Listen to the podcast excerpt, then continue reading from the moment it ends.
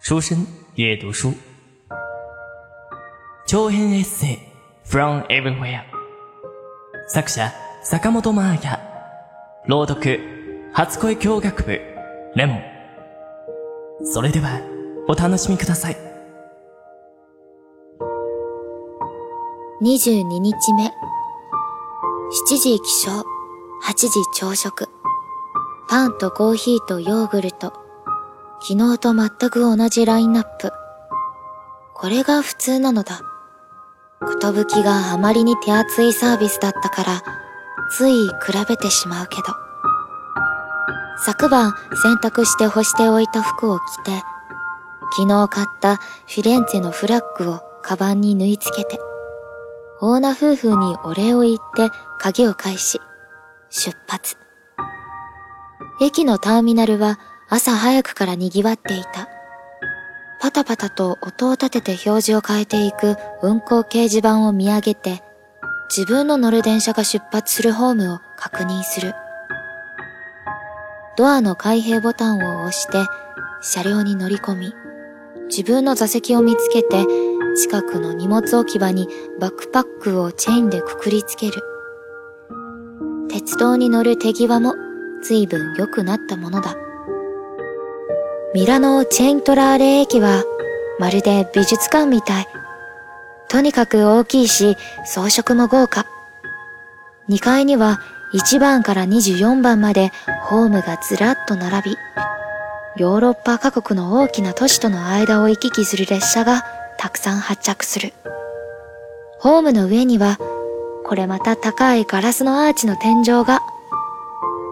うわぁ、これだよこれ。これこそヨーロッパ鉄道のイメージそのもの。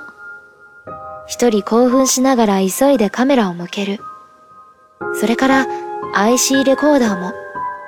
うん。やっぱり私ってかなり鉄道オタクの素質あるな。こんなにときめくんだもの。おっと、忘れちゃいけない。ここはイタリア。私はどっからどう見ても旅慣れない観光客。どこからスリが狙っているかわからないんだから気をつけなくちゃ。ミラノ駅は治安があまり良くないって聞いた。ミラノは今日一泊だけ。少し市内を観光することにした。地下鉄でドゥオモ駅まで。その名の通り、ドゥオモ大聖堂のすぐ近くの駅。ミラノといえば、ファッションの都。雑多で人が多い東京みたいな感じのローマとも、古い街並みの京都みたいなイメージのフィレンツェともまた違い、とっても落ち着いた大人の雰囲気。何でもかんでもいちいちおしゃれなのだ。ガッレリアなんてアーケードくらい日本中どこにもあるはずなのに、どうしてこんなにもシックでかっこいいのだろうか。ハッピーロード大山だって、震災橋筋商店会だって、同じようなドーム型の天井がついているんだけどな。ほう、ここがプラダ本店か、とか、一応遠くから覗いてみたりして。女の子ならみんなウキウキしちゃうような高級感のある素敵な街。今の私に似合うのは、ブランドショップよりもこっち。